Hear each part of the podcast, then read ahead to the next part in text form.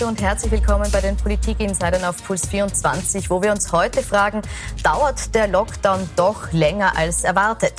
Die Impfungen sind gestartet, die Selbsttests für die Schüler sind bestellt und das Gesetz zum Reintesten soll am Donnerstag beschlossen werden. Und trotzdem kann uns niemand sagen, wann der Lockdown zu Ende ist. Im Gegenteil, die Gerüchte mehren sich, dass die Schule noch bis zum Semesterende im Distance Learning bleiben könnte.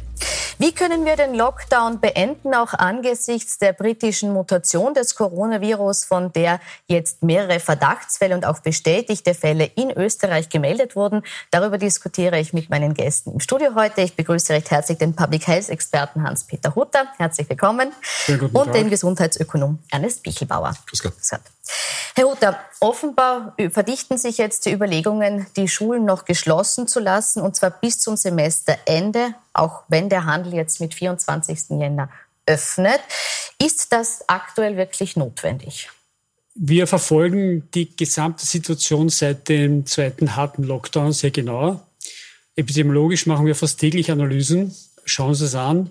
Man kann zwei Dinge sagen. Nummer eins, seit 23. und 24. Dezember ist im Prinzip die Lage in einer stabilen Form. Das heißt, wir haben Neuinfektionen von 1000 bis 3000 pro Tag. Und um jetzt eine tatsächliche Abschätzung durchzuführen, würden wir sagen, und soweit unsere Daten zeigen das auch, dass man noch zwei Tage, drei Tage maximal benötigt, um insgesamt zu sagen, was hat jetzt das gesamte Paket nämlich inklusive der Reisetätigkeit, darf man nicht vernachlässigen, mhm. innerhalb von Österreich, aber auch, wenn Personen ins Ausland gefahren sind, um ihre Verwandten zu besuchen. Sie wissen, es gibt auch Weihnachten im Jänner. Erst dann wird man sehen, und dann wird man sehen, wie es weitergeht. Da gibt es drei Möglichkeiten. Es bleibt in diesem Band, ungefähr in diesem Bereich. Der zweite Punkt ist, es geht nach unten, was wir hoffen, aber und das ist jetzt eben die Krux von der Sache, es könnte auch einen ansteigenden Trend geben.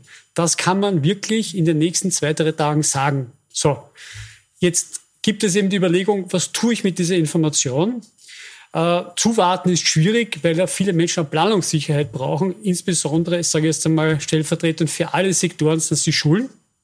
Und da ist aus unserer Sicht, wenn Sie mich heute fragen, es durchaus möglich, noch einmal, mit heutiger Situation, wenn das auch in diesem Bandbereich bleibt und nicht ansteigt, da muss ich vielleicht was anderes überlegen, ist es durchaus möglich, auch für die Schulen mit begleitenden Maßnahmen hier eine Öffnung definitiv zu beanspruchen. Jetzt sagen Sie, es ist möglich. Der Hintergrund dieser Überlegung, dass man sagt, vielleicht jetzt doch länger zulassen, ist äh, die oder soll die Coronavirus-Mutation aus Großbritannien sein. Und zwar vor dem Hintergrund, dass sich die Mutation dort in den Bildungseinrichtungen angeblich völlig unkontrolliert ausgebreitet hat. Jetzt gibt es in Österreich auch erste Fälle, die gemeldet wurden. Rechtfertigt jetzt die Angst vor diesem neuen, vor dieser neuen Mutation, äh, rechtfertigt das eine längere Schulschließung in Ihren Augen? Angst rechtfertigt nie etwas. Ja muss man sagen, wenn die Epidemiologen sagen, und das äh, sagen sie, dass jetzt Schulen tatsächlich möglicherweise zu einem wesentlichen Treiber einer, äh, der Infektion werden können, dann ist die Schulöffnung dumm. Also sollten Sie natürlich, wenn das die Epidemiologen sagen, ja, nur weil irgendjemand das behauptet, würde ich das nicht tun dann, dann muss man die Konsequenzen ziehen. Und das ist gerade für mich erstaunlich, weil ich bin ja eigentlich der, der gewesen, der immer die Schulen offen lassen wollte, weil Kinder eben völlig unbedeutend in diesem, in diesem Infektionsgeschehen sind. Aber jetzt mit dieser neuen Variante ist ein neuer Spiel, Spieler am Spielfeld. Und auch hier wiederum hoffe ich, dass nicht irgendwelche Politiker vor Angst oder Meinungsumfragen entscheiden, sondern das müssen Epidemiologen sagen. Und wenn dieses, diese neue Variante bei Kindern jetzt leichter andockt, muss man wahrscheinlich dann die Konsequenzen ziehen. Im Moment gibt es keine Anzeichen dafür, was nicht heißt, dass es nicht sein kann. Das ist immer das eine. Äh, das zweite ist, äh, dass aus unserer Sicht ja nicht eine Schulöffnung einfach so stattfinden kann und man sagt, es ist so wie immer sondern ich meine, wir machen das ja mantraartig seit dem Sommer, versuchen wir zu erklären, wie eine Schulöffnung beziehungsweise die Maßnahmen in einer Schule ausschauen müssen, damit hier auch ganz klar ein Infektionsschutz gewährleistet ist. Und das sind halt einige Aufgaben und ich gebe zu, das ist für einige Schulen schwieriger als für die anderen. Aber dass man entsprechende Lüftungsstrategien natürlich noch nicht vielleicht nicht umgesetzt hat, sich vielleicht nicht überlegt hat, einen Filter, einen Luftreiniger zu nehmen, dass man keine Entzerrung gemacht hat bisher, kann ich mir beim besten Willen nicht vorstellen. Weil eines muss uns ja klar sein, ich denke, das sind wir schon, äh, äh, sind wir schon einer Meinung, dass es ganz wesentlich ist, nachdem jetzt die meisten, ein Drittel dieses Jahres eh nicht in der Schule waren, dass man hier ein Eintrittsszenario möglichst rasch findet. Weil die Alternative ist, dass man es wieder wegschiebt, wieder vorschiebt, aber es erspart der Schule nicht. Noch einmal, es erspart der Schule nicht, selbst wenn sie zwei oder drei Wochen aufsperrt, dass es diese Maßnahmen ergreift. Sie haben gesagt, angesichts dieser äh, möglichen Bedrohung, jetzt muss man erst abwarten, ja. ist es das oder nicht, ja, äh, sehen Sie es als dumm an, die Schulen zu öffnen? Nein, nein, Vorsicht, ich will da nicht falsch zitiert werden. Angeblich äh, schafft es diese Mutation, sich bei äh, unter 15-Jährigen besser festzusetzen, womit jetzt diese Kinder im Infektionsgeschehen relevanter werden. Wenn sich das bestätigt und nur dann, dann haben wir nämlich die Situation wie bei jedem normalen grippalen Infekt, dass die Schulen die Verbreiter schlechthin sind, ja, was ja bis dato nicht der Fall war. Wenn wir, wenn sich das nicht bestätigt, ja, dann sofort öffnen. Gut, und wenn sich's bestätigt, muss dann das Augenmerk darauf sein, dass man sagt, man schafft begleitende Maßnahmen, die das Öffnen zulassen? Oder ist das eine Situation, wo Sie sagen, mhm. dann ist es alternativlos, sie geschlossen zu lassen? Das ist eben genau eine Frage an Epidemiologen. Gegen das SARS-CoV-2 hilft Lüften. Ja, ob die neue Mutation Lüften ausreicht, müssen wir Epidemiologen sagen. Sonst, sonst sonst niemand. Ja. Gut. Überlassen wir die Entscheidung den Epidemiologen. Gehen wir noch mal ja, aber das kann, kurz. Da muss Bitte? ich schon sagen, es ist korrekt, es ist so. Also was wir wissen, das ist das Infektiöse, ist ansteckender. Das heißt noch nicht, und das ist wichtig, und soweit ich auch mit meinen Kollegen und Kolleginnen der Virologie gesprochen habe, ist das jetzt zwar klar, aber was die was, die, was den Part der Kinder anschaut, ist richtig gesagt worden, dass es zwar möglicherweise die gleiche Virenlast gibt wie Erwachsene, aber dass sie nicht unbedingt ansteckender sein müssen. Von dem will ich einmal ausgehen. Und ganz klar, wenn du entzehrst, wenn du entdichtest, sprich, wenn du weniger in der Klasse hast, wenn du den Abstand warst, kann man schon sagen, dass die Maßnahmen, die wir haben, gegen die ursprüngliche Variante auch gegen dieses Virus wirkt. Nur eines muss man klar sagen, wenn das ansteckender ist, ganz ehrlich, dann muss man diese Maßnahmen auch deutlich ernster nehmen. Dann sagen, es ist, ist irgendwie Virus. Ja, also das muss man halt auch ganz klar sagen, dass diese Maßnahmen dann noch verstärkter überprüft werden müssen und angeschaut werden. Also Unabhängig wie in, Real, in Realität das aussieht. Bitte? Ja, das ist genau das, nicht? Also die, wenn man überlegt, äh, wir haben ja nur Schulschließung oder Schulöffnung und diese ganzen anderen Maßnahmen äh, sind offensichtlich eher so, mein Gott, das ist ein nice to have. Und das ist deswegen interessant, weil mein Sohn geht in eine Schule, dessen Direktorin war im Fernsehen sogar, weil sie äh, mitgeteilt hat, wir haben keine Ahnung, was wir machen sollen. Niemand sagt uns das, was nur die Fenster aufmachen reicht nicht. Was ist mit, mit irgendwelchen Belüftungsanlagen, irgendwelche UV, UV-Entlüftungen? Völlig allein gelassen. Ja, nur weil es halt gerade irgendwie in den Kram gepasst hat. Na, da muss ich noch mal hinzufügen, weil es gibt wirklich viele Unterlagen dazu. Äh, muss man eben auch schauen, und das ist vielleicht auch ein wichtiger Hinweis, dass die Schulen sich griffbereit haben. Es gibt unter, wir haben Leitfäden für Schulen geschrieben, wir haben selber an der Med-Uni, also in meinem Department, haben wir eben diese Punkte zusammengefasst. Es gibt vom Arbeitskreis Innenraumluft, dem ich auch beisitze, klarerweise, gibt es einen sehr, sehr ausführlichen Leitfaden zu diesen Ent, ich sage jetzt mal, Filter, und äh, Luftreiniger etc., welche kurz sind, welche schlecht sind, wo man aufpassen muss. Also es gibt es, aber danke für den Hinweis. Ja. Dann muss man das eben so machen, dass die Schulen das auch zugeliefert bekommen, wenn sie genau. das nicht wissen. Also gar keine Frage, ist ein wichtiger Punkt. Äh, Budgets, Sie wissen, wie die Schulbudgets sind, ja, das ist also, ich möchte das, ja das Schulthema jetzt an der Stelle nicht vertiefen. Ich möchte dann ja. auf die begleitende Maßnahme Tests später zu sprechen kommen. Ich möchte noch kurz bei dieser Mutation bleiben. Wenn wir jetzt schauen, was äh, aktuell in Österreich darüber bekannt ist. Wir haben 17 Verdachtsfälle in Tirol, die auf Skilehreraanwärter zurückgehen, die am 18. Dezember, also vier Tage vor dem Landeverbot von britischen Fliegern, äh, nach Österreich gekommen sind und am 3. Jänner Symptome entwickelt haben. Wir wissen auch, dass in einem Wiener Pflegeheim jetzt äh, die Mutation bestätigt wurde. Es gibt 42 Fälle, wie viele davon die Mutation haben, das ist noch nicht klar. Wenn man sich das anschaut, Verdachtsfälle auch in Salzburg, wie wahrscheinlich ist es, dass diese Virusform jetzt doch auch sich auf Österreich ausgebreitet hat und entsprechend sich auch weiter verbreiten wird? Die Wahrscheinlichkeit ist groß. Erstens einmal, weil die ersten Verdachts-, also die ersten Fälle sind ja schon in Großbritannien im September aufgetreten. Das kann man ja rückverfolgen. Äh, September, Oktober, November. Ich meine, das ist eine lange Zeit. Und dementsprechend wird das natürlich klarerweise von Großbritannien, England in die Europäische Union, kann man jetzt sagen, der Rest der Europäischen Union, hineintransportiert worden sein, weil sich auch hier verbreitet haben. Es ist dasselbe mit Südafrika. Das lässt sich nicht einfach aufhalten. Klarerweise, und wenn das so ist, und das, die alle Daten stimmen schon überein, außer man überlegt halt, inwiefern es wie viel Prozent es infektiöser ist, ob das 40 oder 50 oder 28, ist wurscht. Mhm. Wenn es deutlich infektiöser ist, wird sich diese Variante definitiv durchsetzen. Sie hat einen gewissen Vorteil gegenüber der anderen. Das ist auch klar. Also überrascht ist man dann nicht, wenn das im September schon dort war und die Flieger sind da hin und her gegangen, natürlich ein geringen Ausmaß, dass sich das hier wiederfindet.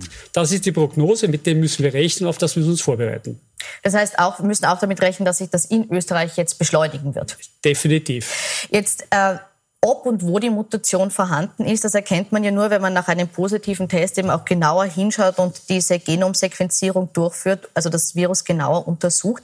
Passiert das in Österreich in ausreichendem Ausmaß? Also da gehe ich davon aus, dass das passiert. Wir sind gerätemäßig sehr gut ausgestattet. Geld spielt aktuell auch keine Rolle. Äh, und wir finden sehr schnell. Ja, das also, wenn man sich anschaut, wir haben jetzt diese, diese in, in, aus einem Pflegeheim in einem kleinsten Dorf irgendwo in Tirol äh, diese Mutation Pflegeheim gefunden. war in Wien, also kleines Dorf waren die Skilehrer, ja? Ah, die Skilehrer, ja. ja. Das heißt also, das, wenn irgendwie der Anlass ist, wird, wird sequenziert. Publiziert wird zu wenig. Das ist aber eh das altbekannte Problem. Aber ich gehe davon aus, dass die AGES in dem Zusammenhang ihre ganzen Sentinel-Ordinationen äh, regelmäßig abfragt und diese, die eingeschickten Proben regelmäßig sequenziert. Ich weiß nicht, Kollege Hutter? Ja, PCR. Wenn PCR gemacht beim Antigen-Test geht das natürlich nicht. Aber wenn du ein PCR machst, ist natürlich jetzt gerade in dieser Alert-Situation überhaupt keine Sache, dass man da nachschaut, weil man will ja wissen, die Ausbreitungsgeschwindigkeit und da brauchst du natürlich auch klarerweise diese Info. Jetzt wird die Bildzeitung heute äh, Angela Merkel zitiert und zwar mit den Worten, wenn wir es nicht schaffen, dieses britische Virus abzuhalten, dann haben wir bis Ostern eine zehnfache Inzidenz. Wir brauchen noch acht bis zehn Wochen harte Maßnahmen. Das soll Angela Merkel in einer internen Sitzung der CDU-CSU-Bundestagsfraktion gesagt haben. Sehen Sie das auch so? Ich sehe das nicht aber in diesem Ausmaß so, sondern es geht einmal darum, Nummer eins, dass man ganz klar sagt, ja, das ist eine andere Variante, aber die Maßnahmen, die wir haben, die wir jetzt schon haben, die funktionieren auch gegen diese Variante. Also epidemiologisch und was man jetzt den Personen mitteilt, ändert sich praktisch nichts das, worauf man hinweisen muss, ist, dass das halt eine Stärke verbreitet wird. Das heißt, bitte Leute, macht das wirklich. Um das geht es eigentlich, egal ob das jetzt das Individuum ist oder Schule oder Gastronomie oder was auch immer. Das ist meines Ansicht der wichtigste Punkt. Wenn das so funktioniert, dann warum soll die Inzidenz jetzt auf einmal mal 10 aufsteigen? Mhm. Sind härtere Maßnahmen notwendig oder das Aufrechterhalten der harten Maßnahmen notwendig angesichts dessen, was jetzt Bildzeitung weiß ich jetzt nicht, was das für eine Quelle ist. Ja, es ist das Gleiche. Ich, ich lese in diesen Zeitungen nicht und vertraue ihren, ihren Aussagen gar nicht. Äh, die setzen gern Gerüchte in die Welt. Es scheint mir nur die zehnfache Inzidenz, also ich müsste es jetzt einmal simulieren. Wir wissen, dass R0 eben 40 Prozent, 50 Prozent höher ist, was jetzt für die Impfstrategie ein Riesenthema ist. Ja, und da kann man sich das anschauen, äh, äh wie das, ob das wirklich äh, eine Verzehnfachung hat. Also ich glaube das jetzt nicht. Ex ante. Ja, und wenn man, äh, man muss halt drauf schauen. Das, äh, die effektive Reproduktionszahl ist zu beobachten. Und wenn diese neue Variante die alte Variante verdrängt, das ist für mich eigentlich äh, das ist nicht ein Replacement, nicht sehr plausibel. Genau, es wird passieren, ja, setzt sie durch. Und, äh, und da muss man halt schauen, dass dieses, diese effektive Reproduktionszahl unten bleibt und da muss man schauen, welche Maßnahmen notwendig sind. Und wenn, wenn irgendwas verschärft werden muss, verschärft man es, aber das Ziel muss sein, eben die Reproduktionszahl bei eins oder ganz knapp drüber oder drunter zu halten und eben zu schauen, dass die, das Contact Tracing ordentlich funktioniert. Und dann sehe ich jetzt keine große Gefahr. unter der Voraussetzung, dass nicht eben ein neuer Player ins Spiel kommt. Also wenn es die Schulen sind, habe, hätte, hätte ich da schon andere Vorstellungen, aber aber das schaut nicht danach aus. Davon gehen Sie im Moment noch nicht aus. Jetzt ist es so, dass wir zwar noch nicht wissen, wann wir öffnen können, was aber schon klar ist, dass man sich jetzt Maßnahmen überlegt hat, die eine Öffnung begleiten sollen. Äh, die Woche soll noch beschlossen werden, ein Gesetz, das äh, Berufsgruppentests und auch das Reintesten möglich macht. Äh, das heißt, ein negatives Testergebnis, das nicht älter als 48 Stunden alt ist, muss vorgewiesen werden, wenn man zum Beispiel Veranstaltungen, Krankenhäuser oder Hotels besuchen will. Ist das eine zielführende Strategie? Das Testen, nämlich mit dem Antigentest, mit dem Schnelltest, ist sicherlich eine weitere Möglichkeit, bestimmte Bewegungsfreiheiten zu erlangen und gewisse Öffnungsschritte vielleicht schneller auch durchzumachen. Aber was ich nicht verstehe und glaube, kein Virologe, keine Virologe versteht das, diese 48 Stunden. Wir, seit, seitdem es Antigentests gibt, gehen wir Land auf, Land ab und erklären, das Testergebnis, Achtung, es ist nur für diesen Tag auch tatsächlich valide. Einen Tag später gibt es halt nicht mehr. mehr. Mhm. Wenn man eben sagt 48 Stunden, dann ist es ein pragmatisches, gesellschaftspolitische Entscheidung, aber keine mehr, die da wirklich auf dem Test fußt, weil alle wissen, dass der nur für den Tag eigentlich gültig ist. Yes. Daraus folgt, wenig verständlich jetzt aus reiner Infektiologie beziehungsweise aus der Testsicht, aber wenn es da Gründe gibt, warum man eben sagt, okay, wir vertrauen darauf, dass das halt so bleibt und die haben keine Kontakte oder was auch immer, ist es, ist es keine medizinische Entscheidung, sondern eher eine politische, pragmatische. Das muss man ganz klar sagen. Ansonsten ja, es ist ein weiterer Schritt, mit dem wir diese üble Zeit, sage ich jetzt einmal, schneller oder besser oder wie auch immer hinter uns bringen können. Das heißt, Sie würden aber 24 Stunden einfordern am Tag und nicht die dieser, dann gilt der und nachher gilt er nimmer mehr. Unter welchen Voraussetzungen würden Sie solche Tests begrüßen? Auch mit 24 Stunden, nicht Und mein 48? altes, mein altes Mantra, wenn die Epidemiologen, und zwar die Modellrechner, gesagt haben, sie kommen mit 48 Stunden aus, soll es so sein. Ich glaube zwar nicht ganz, aber vielleicht. Ja, vielleicht haben sie über äh, äh verschiedene Modelle die Kontaktfrequenzen herauskristallisiert. Das ist ja, denken wir an, an diese berühmten fünf Leute, Verbot äh, des Zusammenkommens von mehr als fünf Leuten. Da, da ist eine ganz einfache Rechnung dahinter. Der Repo, die Reproduktion, äh, die, die Superspreader, die Superspreader-Ereignisse finden, äh, da steckt einer zehn an. Wenn ich also die Zahl auf fünf reduziere, reduziere ich die Wahrscheinlichkeit, dass unter den angesteckten zehn wieder einer ist, der weiter äh, infiziert. Das heißt, damit bremse ich das Ganze. Deswegen kommt die, kommt die Zahl fünf vor. Und wenn jetzt irgendwelche Modellrechner sagen, 48 Stunden ist bei den Kontakten, die wir in unseren Modellen da simulieren, total okay, machen Sie uns 48 Stunden, machen Sie uns vier Wochen machen, ist mir völlig wurscht. Wenn das irgendwie Modell abgestützt ist. Aber wir alle wissen nicht, ob es Modell abgestützt ja, genau. ist. Gehen das sagen wir mit Entscheidung aus. Ich, ich sage nochmal, das Wesentliche ist die Gesichtspunkte. Wenn Sie wirklich sagen, sagen auch meine Kollegen, ja, das ist halt so. Ja. Ich glaube, das ist auch politisch bekannt. Aber wenn es andere Überlegungen gibt, dann muss man die halt auch erklären, warum es 48 Stunden sind, sonst ist die Bevölkerung verwirrt. Weil noch einmal, genau. wir haben das immer erklärt, dass es nur an dem Tag gilt und selbst wenn ich an dem Tag negativ bin, also nicht infektiös, heißt es nicht, dass ich mich verhalten kann wie immer. Und das wird sonst ein bisschen unterminiert und das ist genau, schlecht. Das ist, mhm. das ist das auch, was ich jetzt äh, daran gefährlich sehe, weil man diesen 48 Stunden ja dann einen Freibrief hat. Ich bin jetzt 48 Stunden lang negativ. Erst danach könnte ich mich wieder anstecken. Das heißt, es muss schon richtig gut kommuniziert sein, damit die 48 Stunden dann auch in den funktionieren. Und da bin ich mir nicht sicher, ob das, also bei mir ist es nicht angekommen. Sie wissen nicht, ob das Modell passiert ist, die 48 Stunden. Ich weiß es nicht. Sie auch nicht. Sehen Sie, wir wissen so nicht, woher die 48 Stunden kommen. Wissenschaftlich ist es eben nicht klar, weil man eben rausgeht aus dem Test und sie anstecken kann.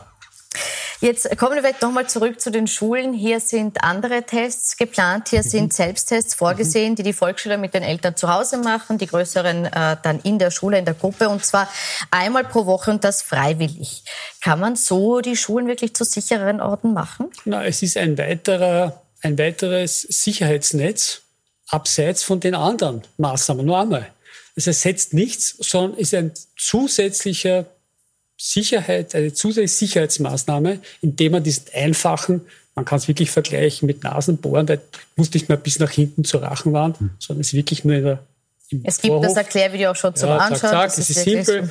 Daraus folgt ja, das ist ein zusätzlicher Faktor, der diese ganze Geschichte erleichtert. Denn da kannst du Menschen, also die Kinder immer rausnehmen, wenn sie tatsächlich infektiös sind. Er spart nicht, sondern beispielsweise die Lehrer und Lehrer eben auch mit einer FFP2-Maske ausrüstet, äh, weil das viele auch wollen. Ja, ist keine Frage. Also noch einmal, ein Zusatzfeature, das aus meiner Sicht günstig und gut ist, weil es auch einfach anwendbar ist. Wenn du das Übliche machen willst mit Nasen, würde ich sagen, das ist sinnlos. Aber das ist wirklich einfach und machbar.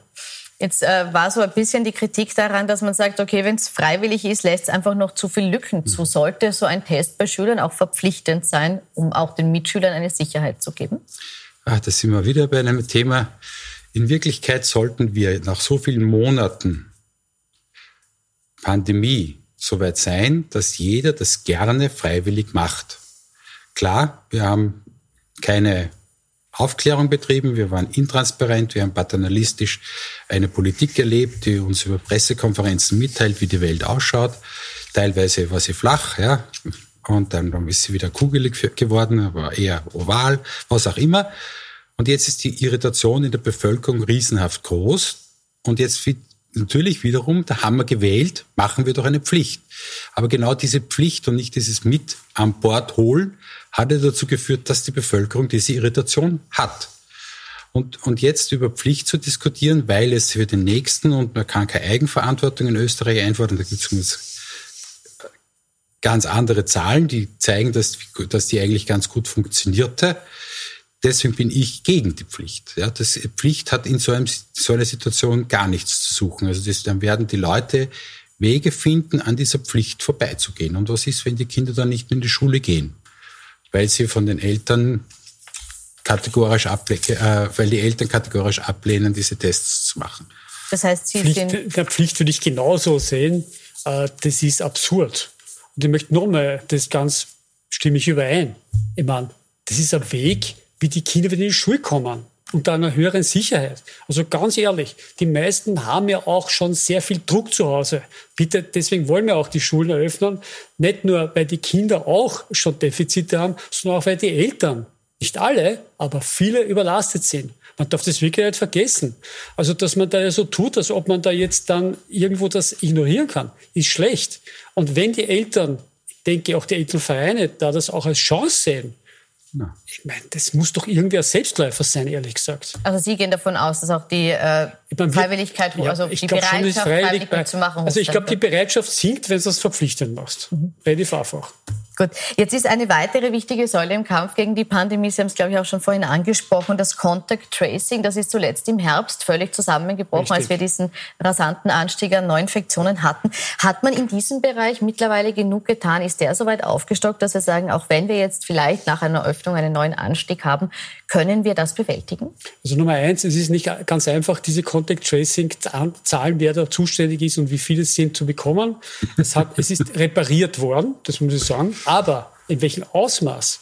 Ob das jetzt wirklich auf der, ich sage jetzt mal, in dem Niveau ist, wo man sich zurücklehnen kann und sagt, pass auf, schauen wir vielleicht 1000, werden wir schauen, vielleicht sind wir zwischen 1 und 2000, dass wir das auch regional verteilt, weil das ist ja heterogen, schaffen, kann ich jetzt nicht beurteilen. Aber wir weisen immer darauf hin, dass das einer der wesentlichsten Säulen ist, um die man sich wirklich kümmern muss. Also nicht nur ums Testen, da steckt man sehr viel Energie rein, mag sein, aber du kannst diesen Arm und diese Säule der Infektions- und Epidemie-Minimierung und Schutz nicht vernachlässigen. Also ich hoffe, Mehr kann ich auch nicht dazu sagen, dass das aufgebaut worden ist. Es ist sicherlich nicht mehr so desaströs wie vorher. Das ist keine Frage. Wenn man die, vor allem Wien, äh, die letzten Zahlen weiß ich, dass sie deutlich über 50 Prozent sind. Aber noch einmal. auf 800 aufgestockt. Genau, richtig aufgestockt. Also, dort, dort, getan, also überall hat sich was, man muss schon mal sagen, es hat sich was getan. Ob es tatsächlich so suffizient ist, dass wir zwischen, äh, da sind wir jetzt ungefähr, dass es das abpuffern kann, ähm, hoffe ich stark. Ja, weil das ist unabdingbar aus unserer Sicht. Das ist spannend, ja. ja. 800 sagen Sie, ist in Wien. Ich, ich verfolge die Zahlen schon längst nicht mehr. Das ist eine furchtbar anstrengende Arbeit, da nachzulaufen, zu schauen. Aber wenn Wien wirklich 800 Contact Tracer hat und sagen wir, das sind wirklich Top-Leute, die, die alles Mögliche über soziale Medien nachvollziehen und, und 100.000 Telefonate führen und das gerne tun, dann würde Wien 80 Neuinfektionen pro Tag tracen können. 80. Die WHO empfiehlt 8 bis 10. Wieso, es kann ja jeder nicht nur einen Anruf pro Tag machen. Ah, ah, für, einen, für eine Neuinfektion pro Tag brauchst du 8 bis 10 Contact Tracer. Das ist eine Riesensumme an Menschen, an Power, die dahinter steckt, an Human Powers. Das heißt, für einen eine Infektion acht bis zehn Contact Tracer. Die, Entschuldigung, die Rechnung kann ich nicht ganz nachvollziehen, ja, weil eine Person hat im Schnitt, das ist uns heute auch mitgeteilt 20, worden, oder? sind äh, fünf bis zehn Kontakte. Das also, sind ja dann fünf bis zehn Anrufe. Ich, ich bin nicht gescheiter als die WHO. Ja, und es stimmt so nicht, fünf bis zehn Anrufe. Jetzt stellen Sie sich nur mal vor, Sie waren auf irgendeiner Veranstaltung. Die können es eh verbieten, dann wird es leicht. Nein, ich sage nur im Schnitt, das ist die Info, die wir bekommen haben, dass im Schnitt fünf bis zehn Personen Die WHO empfiehlt das. Da bin ich okay. nicht gescheit, dass die WHO. Acht Gut. bis zehn Contact Tracer pro Infekt äh, Neuinfektion. So.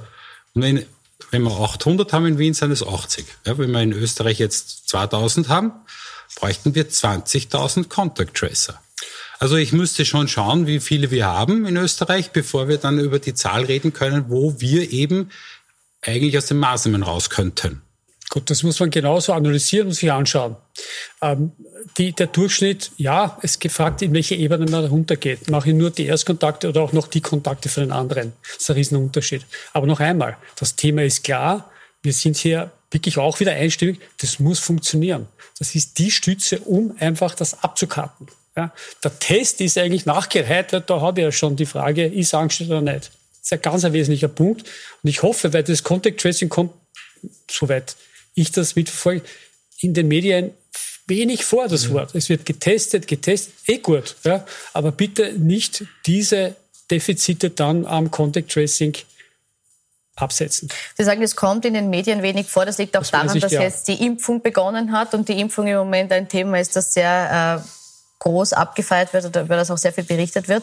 Ähm, jetzt würde mich interessieren, Herr Bichelbauer, wenn die Impfung, nachdem es jetzt gestartet ist, ähm, beginnt und ausgerollt werden kann wie geplant. Wann rechnen Sie denn damit, dass wir im Land einen Impfschutz haben, wo man sagen kann, der schützt uns tatsächlich vor weiteren Lockdowns? Äh, unter der Voraussetzung, dass alles so weiterläuft wie bisher und wir 30.000 Impfungen pro Woche schaffen, vier Jahre oder so, schätze ich jetzt einmal. Ja. Ich hoffe ganz stark, ganz stark, dass die Regierung, hat sich ja eh immer hinter Israel gestellt, jetzt ein bisschen auch sich an anderen Ländern was abschaut und die Zahl von 30.000 eher Impfungen auf den Tag bringt und nicht auf die Woche.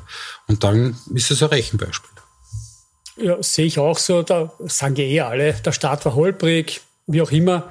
Aber daraus lernt man hoffentlich, weil es ist ein ganz wesentlicher Punkt, dass es natürlich jetzt die Logistik, die nicht einfach ist, ja, zugegeben, aber man weiß eh schon lang, dass man auf eine Impfung wartet, dass die dann fugenfrei irgendwie funktioniert. An dem hängt wirklich sehr viel. Äh, an dem hängt es vor allem, wie lange es noch dauert. Und da denke ich mir, ist es wichtig, weil wir haben auch vorher über Perspektiven gesprochen, dass man eben auch hier eine Perspektive setzt, dass man sagt, bis dahin werden wir das und das gemacht haben. Und du kannst das auch analysieren, wenn jetzt bis Ende März diese und jene Gruppen, vor allem die äh, Phase 1 und 2 mit den sehr Hochrisiko- und Höchstrisikogruppen, dann geimpft sind, dann nimmt auch der Druck auf das Gesundheitswesen ab. Und da kann man Perspektiven setzen und die brauchen wir wirklich alle. Weil ich möchte schon sagen, egal ob das jetzt einer wenig nervt oder viel nervt, allen geht's ein bisschen auf die Nerven, mindestens ein bisschen. Und Können. da brauchst du auch eine Zukunftsperspektive und du kannst das mit dieser Instrument wirklich tun. Und das sollte man möglichst rasch machen, weil es eben diese Müdigkeit gibt, nehmen wir es einmal Müdigkeit, äh, die auch ein bisschen auch die Bereitschaft mitzumachen, klarerweise einengt. Mhm. Können Sie uns beide vielleicht noch eine Perspektive geben, jetzt mit Impfung, aber auch mit der saisonalen äh, Änderung, die ja kommt? Also im Sommer geht das Infektionsgeschehen ja erfahrungsgemäß zurück. Ab wann rechnen Sie mit einer Entspannung? Ab wann rechnen Sie damit, dass man sagt, okay, jetzt können wir mal durchpusten, zumindest temporär? Ja, also wenn die Regierung beginnt, gute Awareness-Kampagnen, besonders in jener Gruppe der, der, äh, der Impfskeptiker zu adressieren. Das sind die 19- bis 49-Jährigen, also nicht die Gruppe, die gerade von Politikern angesprochen wird, weil die haben halt gerne die Älteren und Pensionisten. Aber in dieser Gruppe, wo die meisten Impfskeptiker sind und wenn die gut angesprochen werden, wirklich gut angesprochen werden, Monate kommt es zu spät, dort die Impfbereitschaft steigt, dazu die Logistik perfekt wird, ja, dann gehe ich davon aus, dass über den Sommer wir tatsächlich alles geschafft haben, was wichtig ist. Wenn das nicht wir gelingt. leider raus. Ich muss leider, Herr Gut, da kann man wirklich so sagen. sagen ein ganz kurzer Satz. Ich denke, jetzt müssen wir die nächsten drei Monate drüber kommen. Punkt. Mhm. Danach wird sich das wirklich lichten und ich gehe davon aus, dass wir im zweiten Halbjahr ein Plus-Minus neues Leben mit einer neuen Realität haben. Gut, ich bedanke mich für die Diskussion und Ihre Einschätzungen. Ihnen wünsche ich noch einen schönen Abend auf Puls 24.